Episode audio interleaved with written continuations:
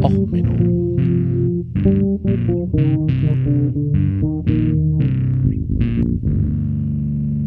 Der inkompetente Podcast über Dinge aus Militär, Technik und Computer, die so richtig in die Hose gingen.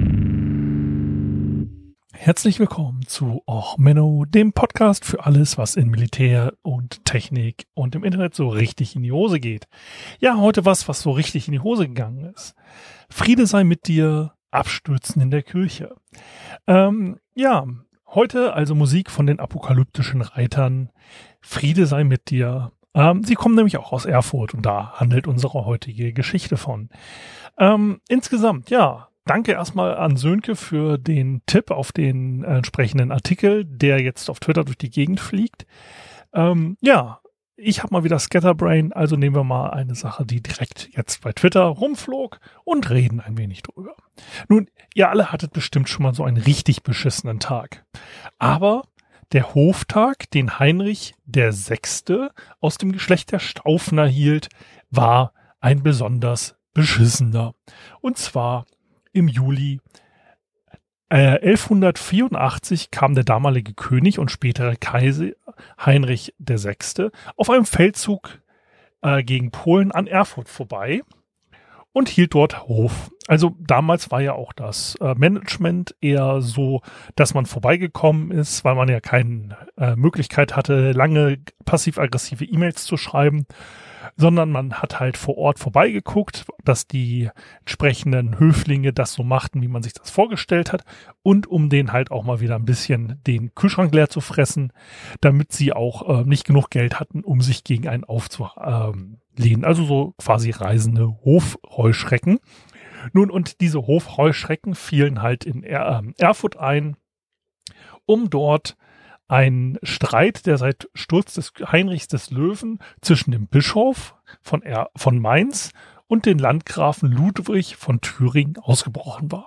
Die beiden waren sich halt nicht grün und es ging halt auch um Ländereien und ähnliches. So, und am 26. Juli saß Heinrich mit großem Gefolge im Erfurter Marienstifts, der heutige Erfurter Dom.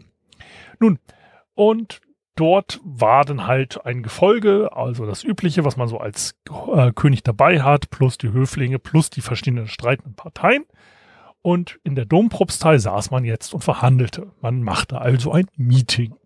Nun, während dieses Meetings brach jetzt leider das morsche Gebälk durch, das diesen Boden hielt.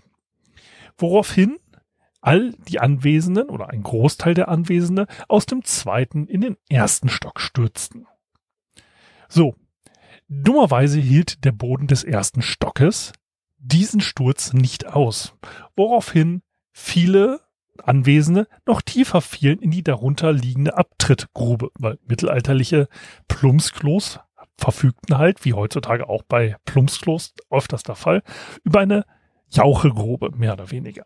Und in dieser Jauchegrube ähm, fanden laut zeitgenössischer, zeitgenössischer Chroniken, also wie gesagt, das Jahr war 1184, da hat man noch keine Unfallberichte gehabt, äh, etwa 60 den Tod.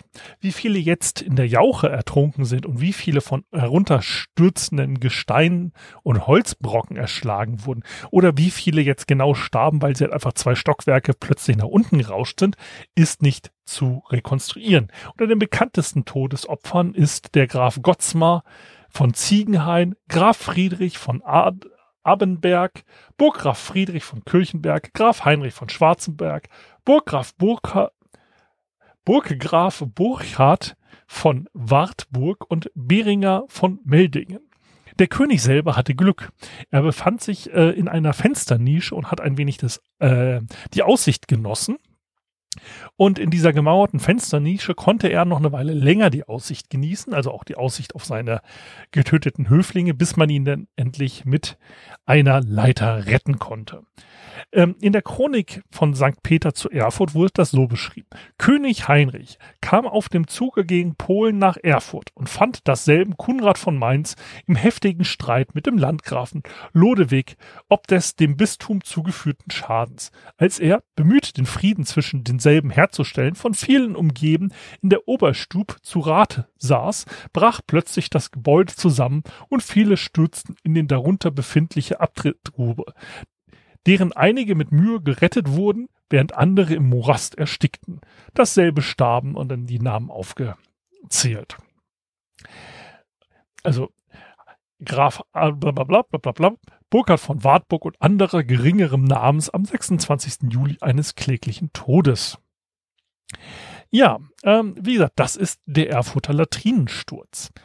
Während man ja sonst normalerweise Adlige gern mal aus dem Fenster warf im Rahmen einer Revolution, haben es jetzt die äh, Adligen selber geschafft, sich einmal die Toilette herunterzuspülen, um es freundlich auszudrücken. Ja, Baustatik ist wichtig, liebe Kinder. Wenn etwas eine gewisse Bodentraglast hat, sollte man diese nicht überstreiten. Das Prinzip war damals natürlich leider noch nicht bekannt.